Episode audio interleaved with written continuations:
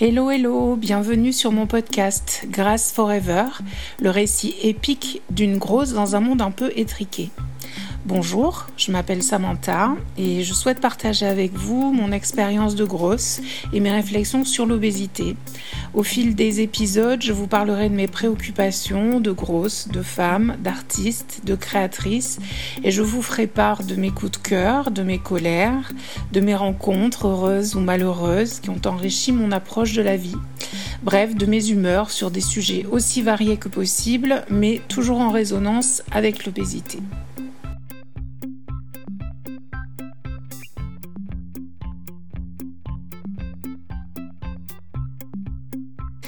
Hello, hello, bonjour et bienvenue dans cet épisode numéro 1 de mon podcast. Alors, le premier sujet que j'aimerais euh, aborder ici, c'est la question de la légitimité.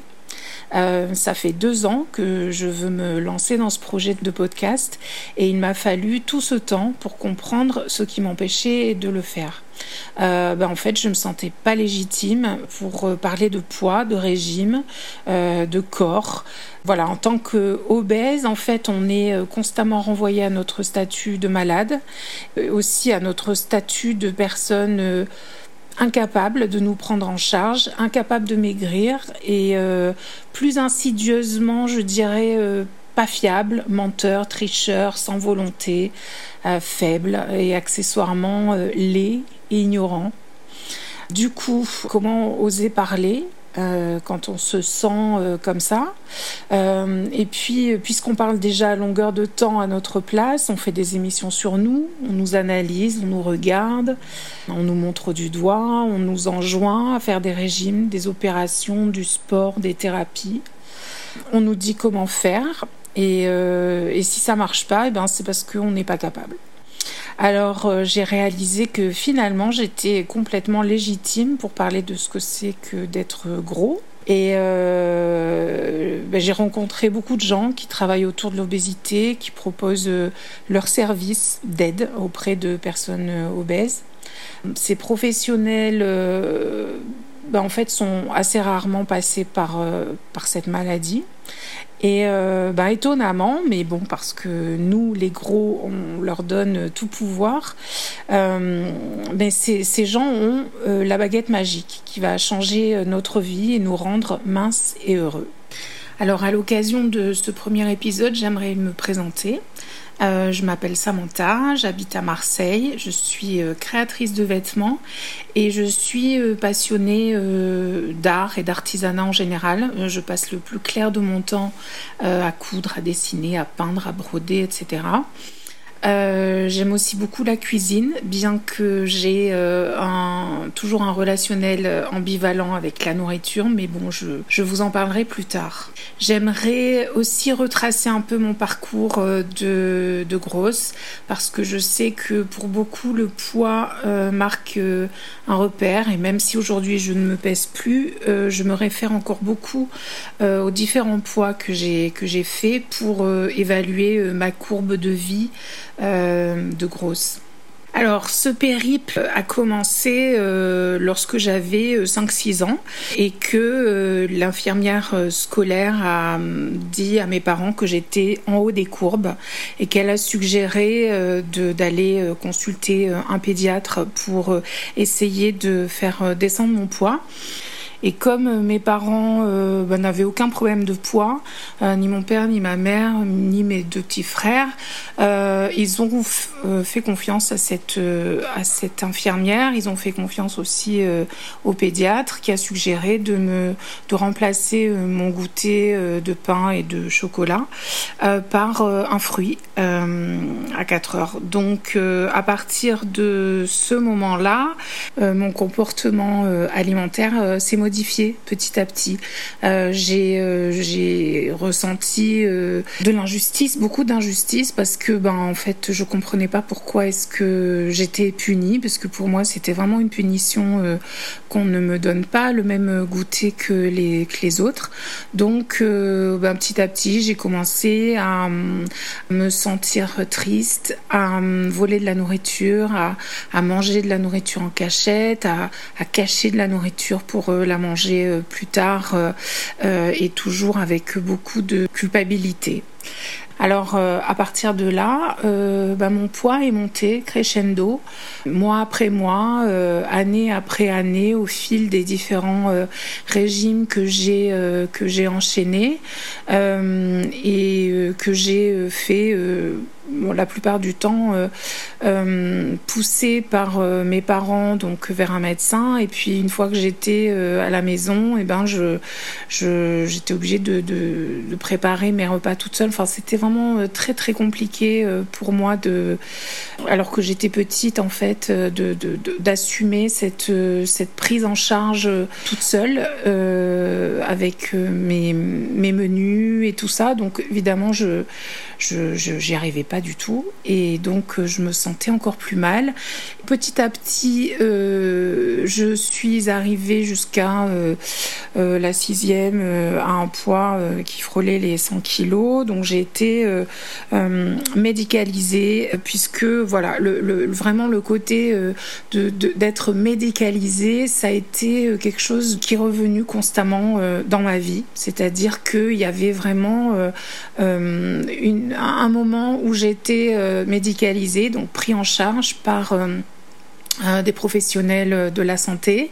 Et, donc je me reposais complètement sur eux, c'est-à-dire que je, suivais pas à pas les protocoles euh, qui était euh, voilà de rigueur. Et euh, au bout d'un moment je me sentais un petit peu lâchée par comme si bon bah voilà on t'a montré comment il faut faire donc maintenant tu vas continuer toute seule. Et à partir du moment où je me sentais seule bah, je me sentais vraiment très très seule. Et et du coup, ben, très rapidement, je, je, je lâchais, j'essayais de me sentir euh, normale, on va dire, donc euh, sans penser à la nourriture, sans penser au régime, sans penser à ce que je devais manger. Et là, je reprenais du poids. Donc au début, il y avait ce, cet effet de déni. voilà, je voulais pas voir que j'avais repris du poids, donc je ne me pesais plus. Je, enfin voilà, je faisais l'autruche. Et puis à nouveau euh, mes parents euh, remarquaient que j'avais pris du poids et plus que précédemment. Donc à nouveau, j'ai été euh, envoyée chez un médecin ou donc hospitalisée puisque donc en sixième j'ai été hospitalisée puis ensuite j'ai passé un an dans un centre médicalisé pour obèses qui se trouve à Sanary qui s'appelle Les Oiseaux donc là aussi, euh, confiance totale euh, et donc euh, ben, un an de, de, régime draconien de vraiment à 600 calories par jour avec je tombais dans les pommes, euh, j'avais même plus mes règles. J'avais 13 ans, je, venais à peine d'avoir mes règles un an ou deux auparavant. Bon, là, ça avait complètement coupé mes règles. Et puis, euh, j'ai, euh, à la sortie, pareil. Alors, chaque fois, ça, prend un petit peu de temps hein, avant que le poids reparte dans l'autre sens. Et puis, à l'âge de, de, de, 20 ans, je suis allée faire mes études et j'ai habité chez mes grands-parents pour refaire ces études. Donc euh, euh, ma grand-mère euh, m'a fait faire un régime, donc elle me préparait à manger, elle me préparait, c'est elle qui décidait des menus, de à quelle heure je mangeais, de, enfin voilà, j'étais totalement prise en charge. Donc bah, sur mes études qui ont duré trois ans, j'ai perdu beaucoup de poids, j'ai perdu je crois une quarantaine de kilos, donc je suis redescendue à 80 kilos.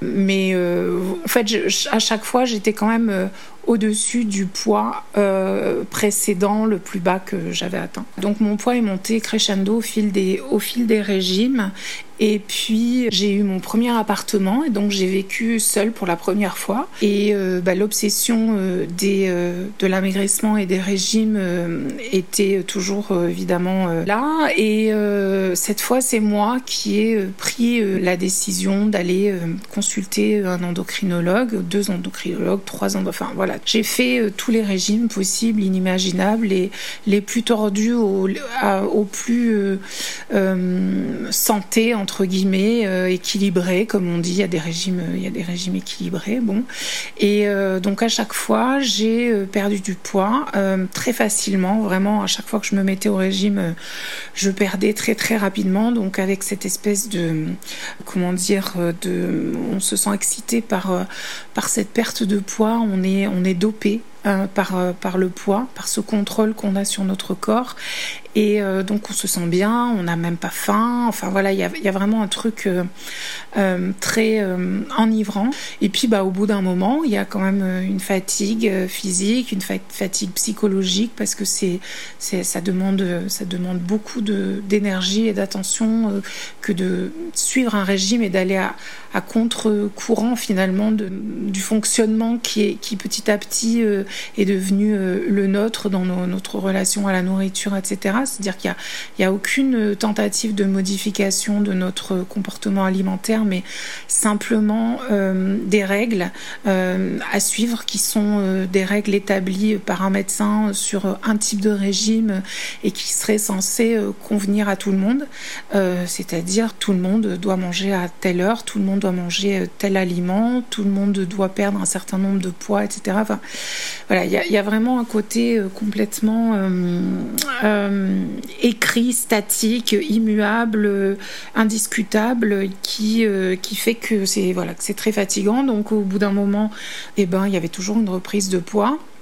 Et ça, ça, ça a continué jusqu'à euh, mes 28, je crois, 28, 29 ans, où on m'a parlé d'une opération qui, à l'époque, commencé euh, depuis pas très très longtemps, mais qui donnait euh, des résultats intéressants, qui était euh, l'anneau gastrique. Donc, je suis entrée dans l'univers de la chirurgie bariatrique. donc, c'était dans les années 2000, et j'ai j'ai subi donc une première une première opération, donc un anneau gastrique. Ça s'est assez mal passé parce que le chirurgien, bon, a fait fait une erreur et donc je me suis retrouvée euh, en réanimation. Et puis euh, j'ai assez peu maigri, alors euh, je, je, faisais 139 kilos au moment de l'opération et je, euh, je suis descendue à on va dire 120-125 kilos et ensuite tout doucement je suis, je suis remontée euh, à mon poids de départ et un tout petit peu plus. sauf que cet anneau, ben, il était donc très très mal posé puisqu'il avait été de plus cousu à mon estomac pour, pour ne pas bouger, donc il n'avait jamais, il n'a jamais été insuffisant puisque les anneaux euh, sont euh, régulièrement euh, sous radioscopie injectés de, d'air, je crois. Enfin bon, voilà, nom de, je sais plus ce qu'on met dedans, mais enfin, bref, insufflé. Je me rappelle de ce terme-là.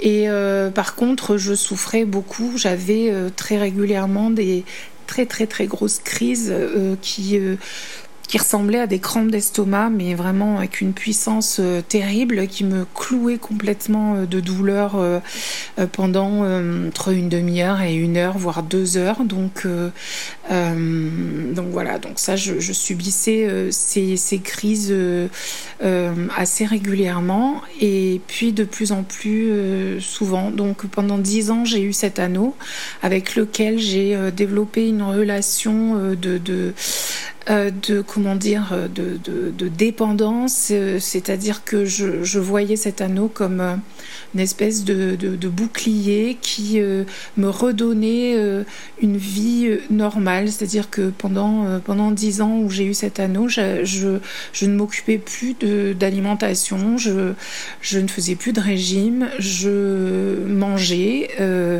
alors pas beaucoup parce que même s'il n'était pas insufflé, il était quand même là.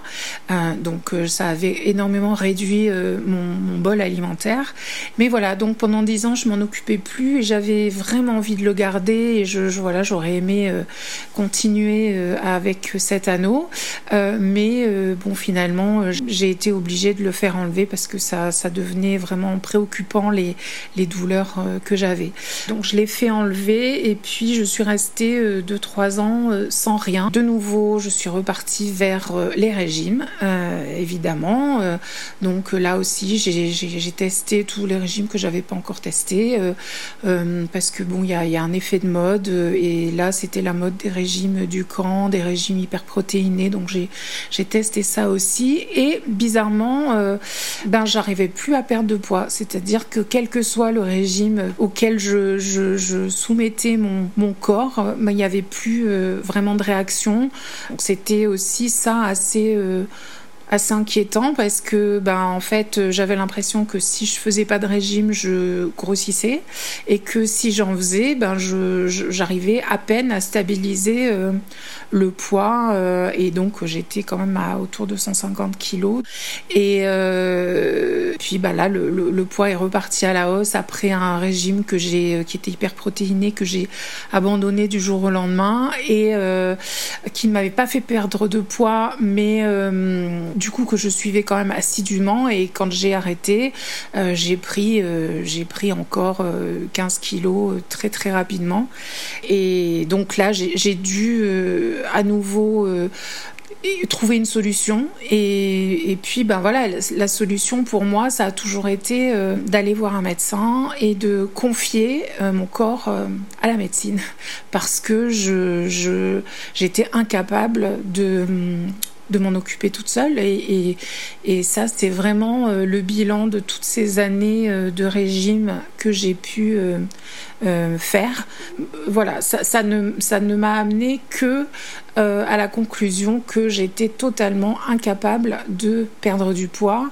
et même quand j'arrivais à perdre du poids, incapable de garder ce, ce, ce poids. C'était toujours un constat d'échec constamment, constamment. Et malgré ça, je n'ai jamais remis en question euh, euh, les médecins, mais je me remettais toujours en question moi, c'est-à-dire que si ça ne marchait pas, c'était euh, c'était de ma faute et, et, c'était pas du tout, ça n'avait rien à voir avec les régimes proposés, la chirurgie proposée, les médecins, etc. Donc à nouveau, en 2012, je me suis fait opérer et donc d'une sleeve. Euh, là, je pesais 165 kilos et euh, je suis euh, très très très péniblement arrivée à 145 kilos. Puis euh, très rapidement aussi, au bout d'un an, euh, je suis remontée à 150 kilos. Euh, donc je suis retournée voir le chirurgien qui ne comprenait absolument pas pourquoi et qui en a conclu que si je reprenais du poids, c'est que ma sleeve n'était pas assez serrée. Et donc il m'a proposé de me réopérer. Et donc en 2014, j'ai subi une, deuxième sleeve, une re-sleeve, euh, qui a été, euh, mais alors, euh, totalement catastrophique, puisque dès le lendemain de l'opération, je ne pouvais plus ni boire, ni manger, ni quoi que ce soit, que mon estomac s'est retourné, en fait, a fait un espèce de twist. Et donc, j'ai passé plus de, de neuf mois à enchaîner euh, des opérations euh, pour me placer euh, dans le dans l'estomac des prothèses afin de redresser mon estomac. Ces prothèses, bah, en même temps, elles ont fait des fistules à mon estomac, donc du coup, je ne pouvais plus ni, ni boire ni manger par par la bouche. Donc j'ai été nourrie par par voie, on appelle ça la nourriture parentérale. Enfin, donc j'avais un, un cathéter qui me qui m'alimentait et, euh, et donc, euh, bah voilà, pendant, pendant ces neuf mois-là, j'ai perdu euh, assez peu de poids. Je suis passée de donc 150 kilos à 135, donc c'est quand même assez peu. Euh, et puis euh, après ça, pendant euh, quatre ans, je suis restée en fait à, un poids bon voilà relativement stable, mais en termes alimentaires, c'était très compliqué parce que je ne pouvais boire que des soupes, des compotes, voilà. Donc je vomissais dès que je dès que je mangeais un tout petit peu euh, autre chose que de la soupe ou de la compote et même quelquefois je vomissais aussi euh, la soupe et la compote et euh, voilà donc j'ai passé quatre ans au-dessus de mon évier de cuisine à vomir le peu que j'essayais de manger, à me peser, à vérifier que ben, je perdais du poids et je n'en perdais pas. Et bon, j'ai quand même travaillé du coup sur d'autres façons d'appréhender euh, les problèmes de, de poids. Et j'ai un peu essayé de, voilà, de, faire abstraction de ces opérations et, et tout ça. Finalement, euh, en 2018, j'ai eu une grosse complication parce que lors d'une de mes, des premières opérations que j'ai eues, le chirurgien avait oublié un drain euh, dans mon ventre et euh, ce drain qui semblait ne pas être gênant, bon, il avait été remarqué à l'occasion de, de radio et de scanners, mais voilà, les, les, les différents chirurgiens euh, qui avaient pu constater la présence de ce drain avaient euh, dit que bon, ça n'avait pas d'incidence. Euh, voilà, mon corps l'avait plus ou moins assimilé. Mais en fait, il se trouve que mon corps ne l'avait pas aussi bien assimilé que ça et que, ben, en fait, il avait migré et que petit à petit, il avait percé mon foie, mon estomac et mon poumon. Et du coup, ben, quand je buvais ma pauvre petite soupe et ma, ma, pauvre petite compote, et ben en fait, euh, euh, je, respirais finalement ma soupe, ça allait dans, mon, dans, mes poumons. Euh, ce qui fait que en 2017, j'ai commencé à tousser, à, à, tousser vraiment de manière bah, très inquiétante. Là encore, euh, il a fallu des mois et des mois et des mois à enchaîner des rendez-vous avec des, des médecins, des endocrinos, des pneumologues, des examens, etc. Personne ne trouvait euh, euh, d'où ça venait. jusqu'à ce que je finisse bah, aux urgences avec une amie médecin qui a décidé de, de, prendre en main la situation et de trouver une solution, en tout cas de trouver des gens qui qui serait un peu obligé de trouver une solution. Et ça a été le cas. Et c'est là que donc on a découvert que ce drain euh, avait percé euh, plusieurs de mes organes et j'ai été euh, opérée. Donc à l'occasion de cette opération, euh, mon estomac étant euh, quand même avec toutes les opérations précédentes dans un très mauvais état, le, le, le chirurgien a réparé toute la tuyauterie, il a fait ça super bien et en même temps il m'a fait un bypass de manière à, à court-circuiter mon estomac qui qui n'était plus vraiment capable d'assumer de, de toute façon ses fonctions.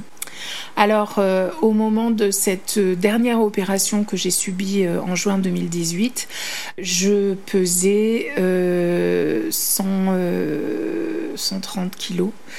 Et, très rapidement, j'ai pu constater que je pouvais à nouveau euh, manger un petit peu, boire normalement, euh, que je ne vomissais plus, sauf si je, sauf si je mangeais euh, en, en, volume. Et bon, voilà, j'avais je, quand même pris l'habitude de manger en petite quantité. Et donc, et donc, bah, mon poids a refait sa marche vers le haut, sans que je puisse rien y faire. Donc, je, je suis remontée petit à petit, en très rapidement, en quelques, en un an à, à 152 kilos, parce que la dernière fois que je me suis pesée, je faisais 152 kilos. Et puis euh, voilà, il y a eu un moment où j'ai arrêté, arrêté de me peser, arrêté de euh, de me de me flageller, de me martyriser, euh, de me de, m'en vouloir. Enfin bon voilà. Puis je me suis arrêtée et je me suis dit bon, il va falloir agir euh, autrement, il va falloir prendre ces événements euh, par un autre côté parce que euh, sinon c'est juste euh, insoutenable, infernal et hyper déprimant parce que ben, quand même le bilan c'était que entre 2012 et 2018 j'ai fait trois opérations qui sont censées être des opérations qui font perdre du poids de manière assez drastique et que ben, en fait je me retrouvais au même poids qu'en 2012 au moment où j'avais décidé de faire ces opérations opération. Donc une inutilité, un échec, euh, mais euh, incroyable, quoi. Et euh, donc à ce moment-là, il faut réagir et essayer de d'envisager d'autres possibilités et d'accepter que le corps, mon corps, n'accepte plus en fait ces, opérations, ces restrictions, ces, ces, maltraitances, parce que quand même toutes ces chirurgies-là sont des, sont des chirurgies très très violentes et qui ont engendré des situations de violence terribles pendant des mois, de souffrance physique, psychologique, etc. Ce qui fait que depuis deux ans, je suis euh, focalisée sur un travail euh, qui est un travail de déconstruction, de déverrouillage en fait, de toutes les combinaisons de croyances et d'actions euh, qui m'ont conduite à cet état dans lequel je me trouve aujourd'hui, qui est celui de de quelqu'un dont le corps refuse toute manipulation supplémentaire. Euh, donc en conclusion pour ce premier épisode, euh, ben voilà, actuellement je suis vraiment euh, dans un dans un processus qui me qui pour la première fois me donne un espoir de pouvoir m'en sortir finalement par moi-même, par mes avec mes propres ressources et mes propres conclusions de ce qui m'a amené à, ce que je suis aujourd'hui.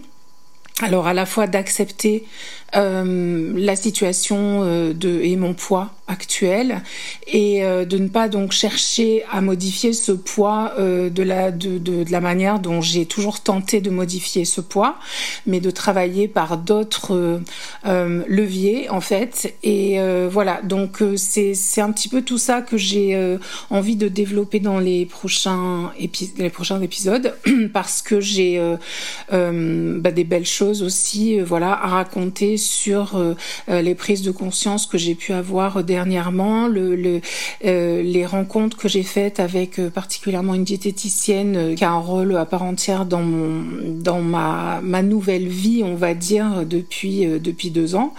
Et voilà, donc je vais je vais essayer de, de partager tout ça avec vous chaque semaine ou chaque 15 jours. Je sais pas encore à quel rythme je serai capable de de produire euh, du contenu euh, pour euh, alimenter ce podcast. Dans certains épisodes, il y aura des invités avec lesquels je, je discuterai et je partagerai, on partagera nos, nos, nos expériences communes ou au contraire opposées. Et du coup, je vous invite vraiment à me laisser des commentaires et des suggestions sur des, sujets que vous aimeriez que j'aborde, des questions que vous avez à me poser. Suivez-moi sur euh, ma page Instagram, Grace Forever, et, euh, puis vous pouvez euh, me, me laisser des commentaires sur les différentes plateformes. Merci de m'avoir écouté et j'espère à très bientôt.